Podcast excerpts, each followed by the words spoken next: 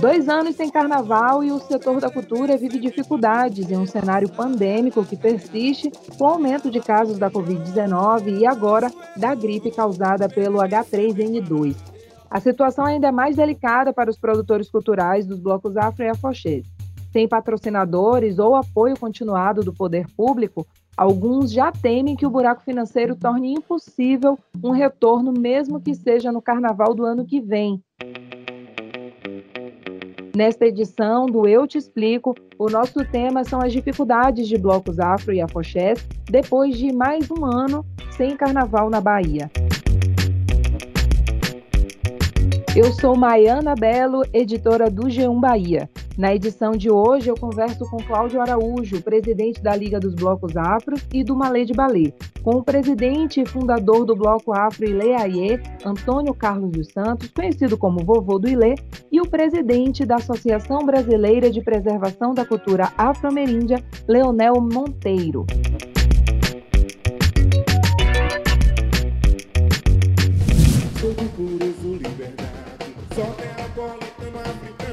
Os blocos afros e afoxés são símbolos da cultura negra e da resistência em um carnaval que passou por muitas transformações. Com a pandemia do coronavírus, esses grupos passaram a encarar o desafio de sobreviver sem o apoio financeiro recebido para desfilar na Folia de Momo. O nosso primeiro entrevistado para explicar esse cenário é o presidente da Liga dos Blocos Afros, Cláudio Araújo, que também está à frente de um dos blocos mais importantes da Bahia, o Malê de Ballet. Cláudio, a gente sabe que estamos no segundo ano com a pandemia. Para os blocos afros e de qual o impacto desse segundo ano sem o carnaval? Não é fácil, né, tocar nesse assunto, sobretudo por um motivo específico, né, de que sabemos que, em primeiro lugar, há uma necessidade muito grande é, na, em manter vidas, né, salvar vidas, sobretudo. Mas eu penso que essas instituições era de suma importância que tanto o governo municipal quanto estadual eh, tivesse uma sensibilidade em nos enxergar.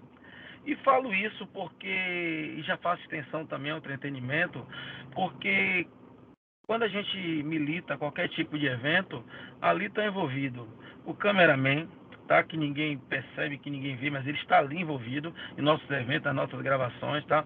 Ali tem um técnico de som, tem o Rude, tem as meninas, né, que fazem todo o, o preparatório para que esses eventos, ensaios, é, escolha da negra, malê, escolha é, de festival de música, o evento, o ensaio em si, ele seja possível e que essas essas pessoas, esses chefes né, de governo, seja estadual ou municipal, eles não conseguem perceber que esse elo, que esse DNA da cultura, sobretudo aí, Bloco Afro e é, nós estamos morrendo, né?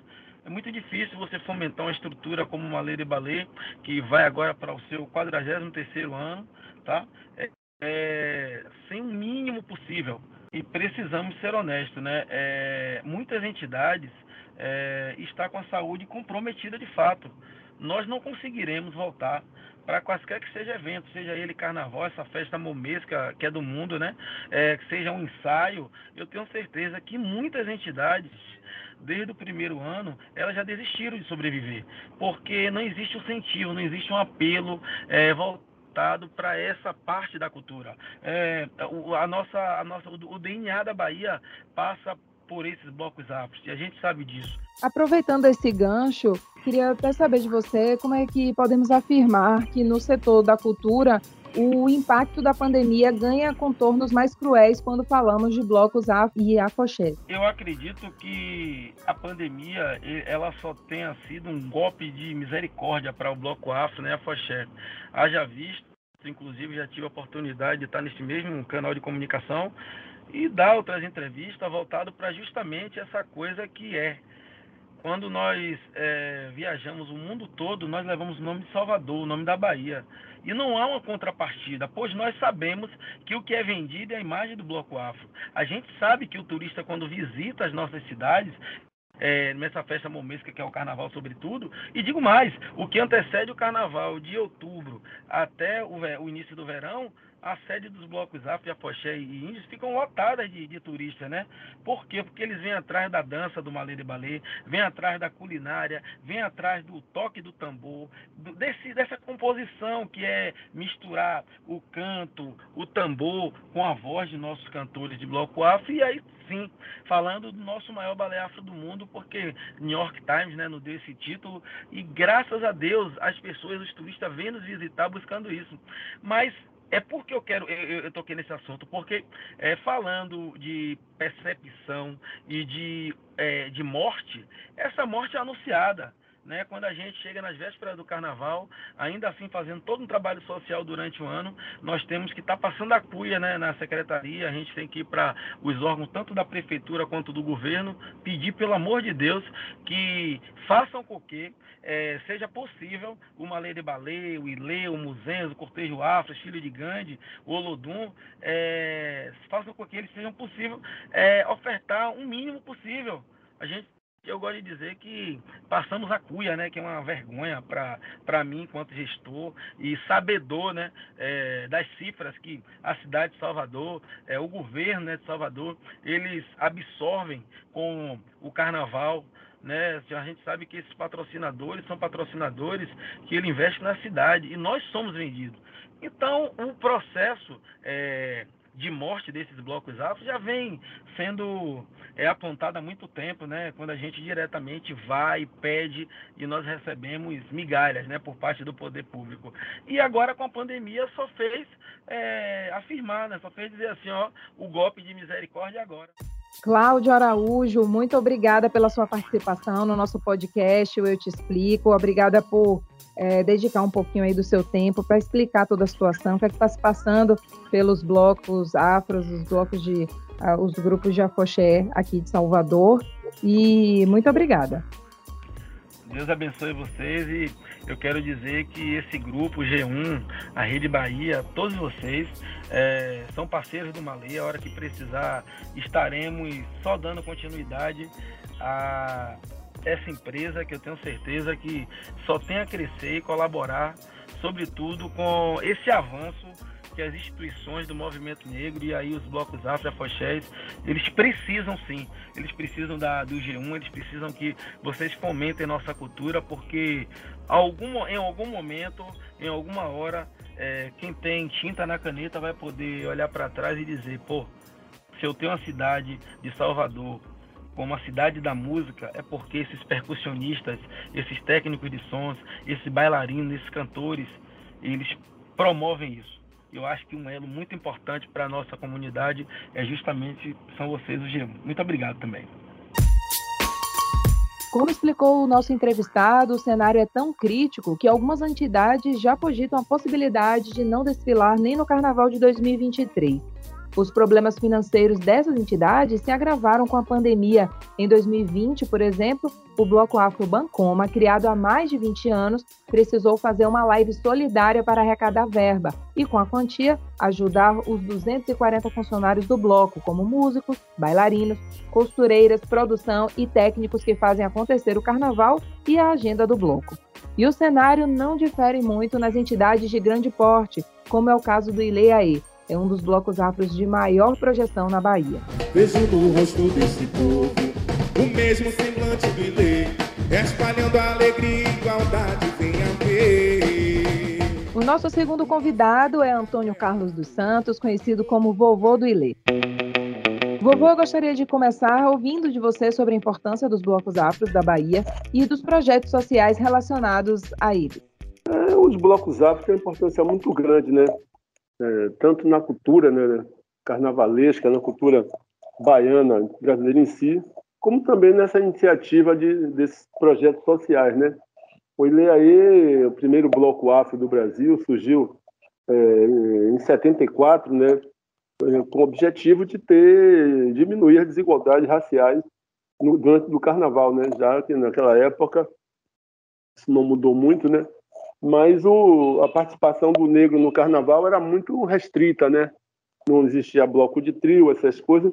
A participação dos maiores blocos aqui saíam com percussão e o negro sempre saía tocando ou carregando alegoria. E a juventude negra é, participava mais de bloco de índio, né?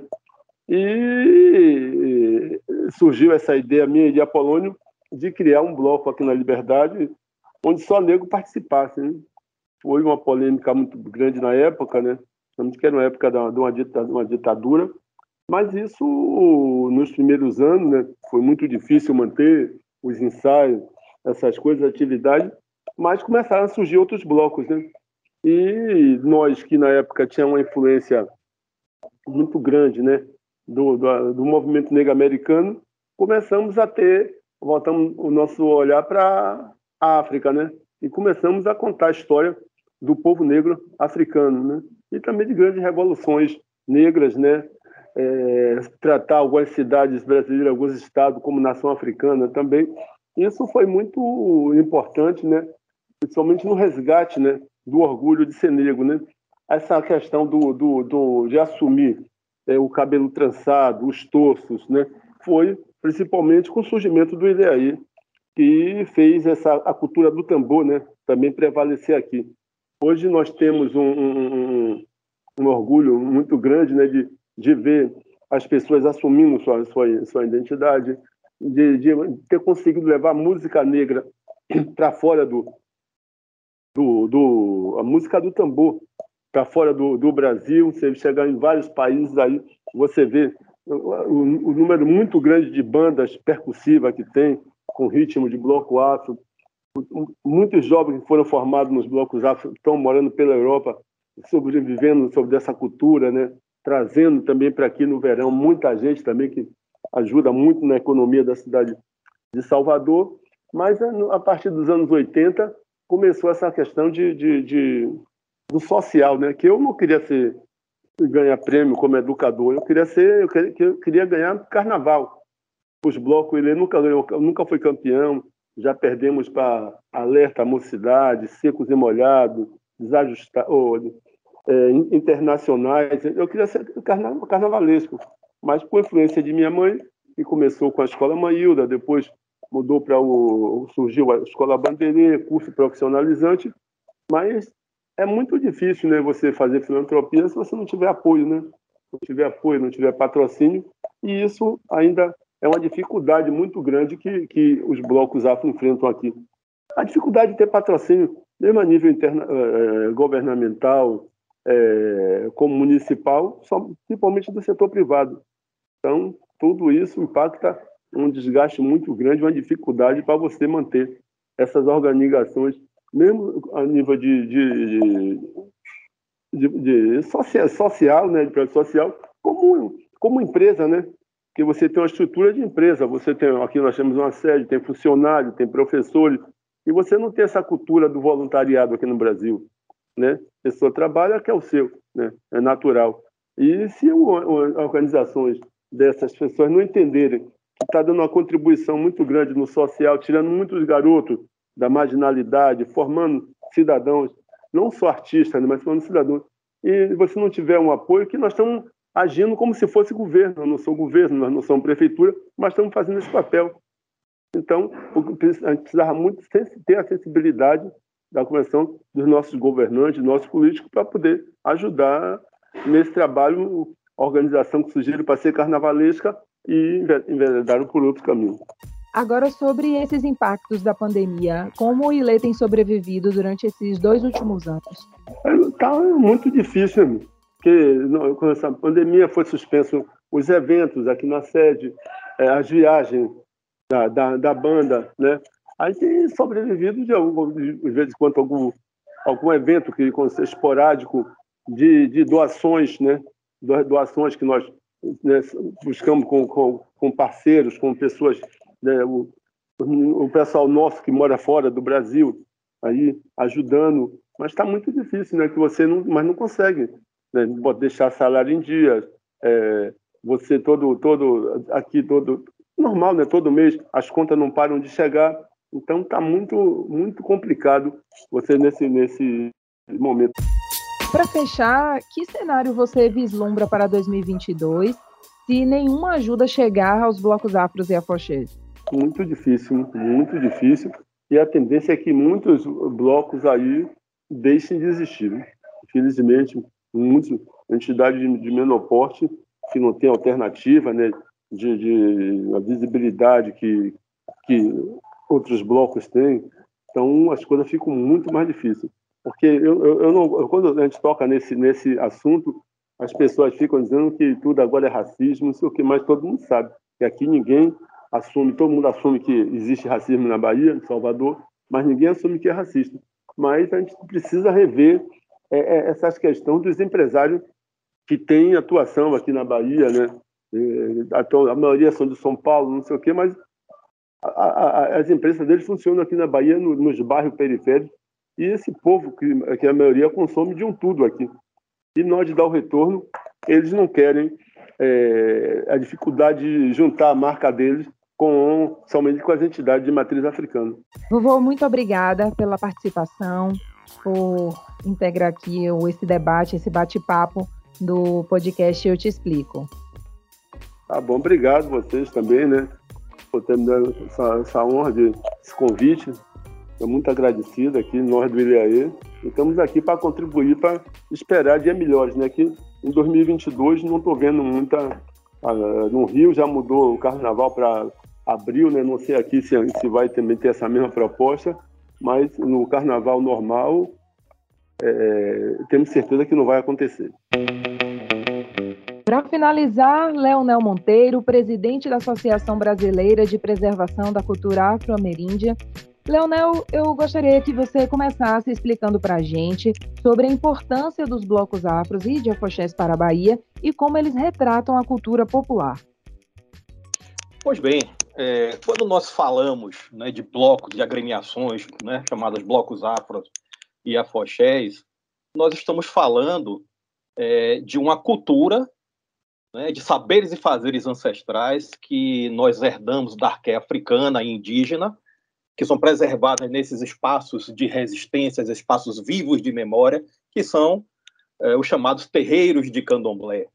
Né? Então, dali é, nasce é, vamos dizer assim, a partir do culto, né, a partir é, do, do, toque sacro, dos cânticos, das rezas, é, nascem a inspiração que vai sair, né, extrapolar os muros dos terreiros, os territórios sagrados dos terreiros, e vão para as ruas né, com, esse, com essa batucada, com esse toque do afoxé, é, do ijexá no afoxé, né, e que vão daí surgir é, como uma forma de resistência né, e de dizer assim, olha, nós também temos o direito, né, apesar de toda intolerância, de todo racismo que nossa sociedade ainda hoje persiste em ter, né, nós temos o direito também de brincar, né, e de é, divulgar as nossas tradições culturais. Então, os blocos afro e os afoxes, eles são o, o DNA, né, da cultura é, baiana, da cultura soteropolitana, do recôncavo baiano e do Brasil também, por que não dizer, né?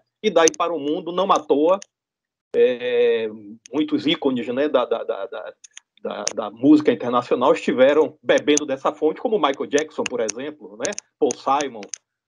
Então, não à toa essas pessoas estiveram aqui, não é por nada, né? Então, tem algo que os atrai, né? E que é, é, eles admiram e consomem, né?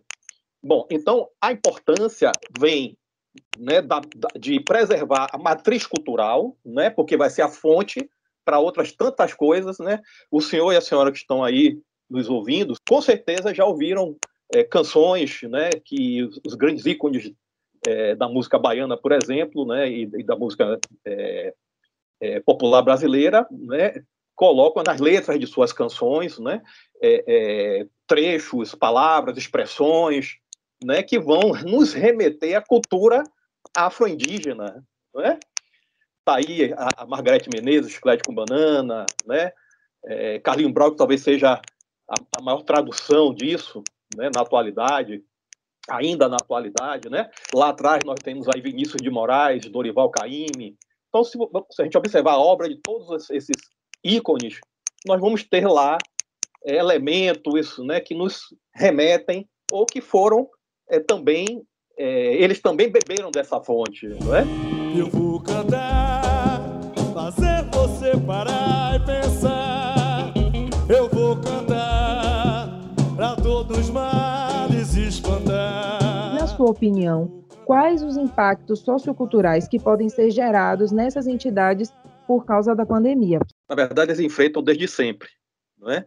é desde a formação do nosso país, né, com o processo escravagista, se criou uma segregação, né, está aí ainda hoje na nossa sociedade incrustada, é, vamos dizer assim, é, deteriorando o tecido social, a, a, intolerância religiosa, o racismo institucionalizado, né, e que vem né, de lá de trás até aqui e que vai exatamente provocar essa, essas coisas que a gente vê, que, né, que, que, que inclusive quem é de fora diz assim, como? Mas como isso acontece aqui? Né? Como não preservar, como não investir nessa cultura, como o poder público não tem um olhar diferenciado para essa gente que existe, mas parece que são invisíveis né, ao poder público e parte da sociedade, mas que ao mesmo tempo a consome.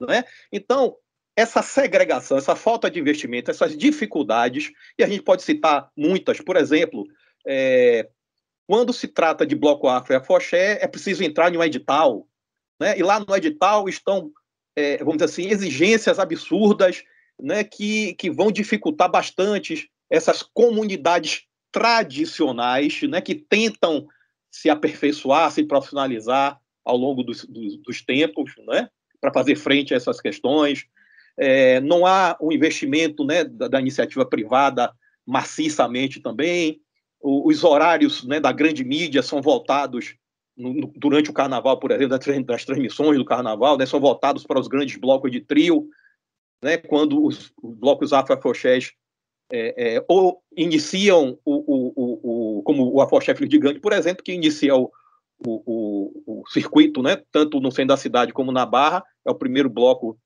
a desfilar e as pessoas ainda estão retocando a maquiagem, ligando as câmeras, né? E é, ou na madrugada, na calada da noite, onde não há nenhuma transmissão ao vivo, né? E isso acaba logicamente afastando os investidores da iniciativa, da iniciativa privada, né? Que querem visibilidade. Né? Então há dois pesos e duas medidas, né? É preciso achar um, um, um equilíbrio né, nessas questões para que é, esses investimentos eles sejam melhor distribuídos. Compreende? E aí veio o advento da pandemia. A gente junta toda essa questão, né, é, já que nós citamos aqui, e aí vem o advento da pandemia, quando é, é se, se podou, né, quando, a, quando a pandemia dificultou ou inviabilizou, né, por exemplo, a realização de shows alternativos, né, é, é, até a questão das lives né, foi uma dificuldade muito grande. Né? Eu lembro que o Ileaí, por exemplo, fez uma live com muita dificuldade, né, o Olodum, e, e, e, outros simplesmente acabaram ficando de fora mesmo de qualquer né, é, é, mídia. Né? E isso é, acabou afundando ainda mais as finanças desses, dessas agremiações. Algumas delas, é, com a venda de abadás, né, de fantasias, elas conseguem arrecadar algo, mas que não é o suficiente para colocar, você imagine, o Afoxé Filho de Gigante sai com 16 mil integrantes, né? Então, parte dessas fantasias, elas são doadas também, né? elas não têm um fim comercial exclusivo.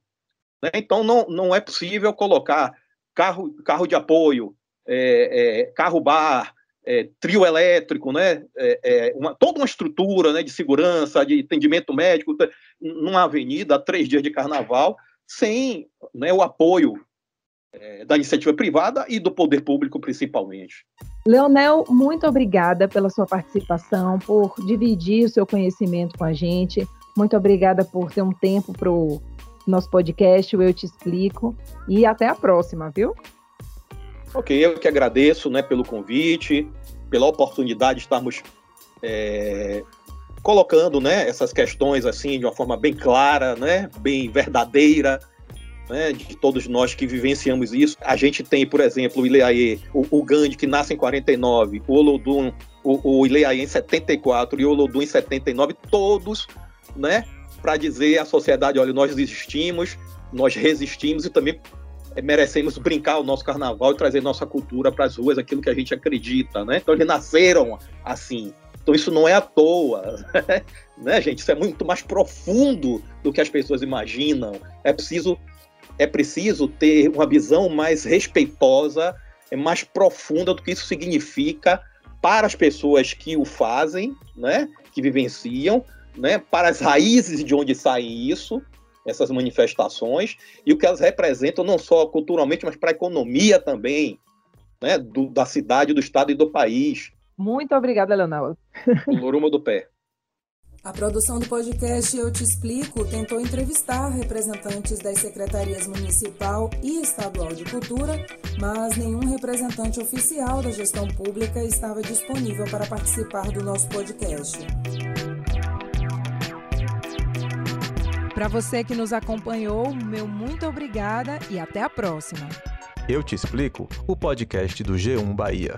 Produção e apresentação, Maiana Belo. Edição, Douglas Oliveira. Coordenação, Éder Luiz Santana. Gerente de jornalismo, Ana Raquel Copete.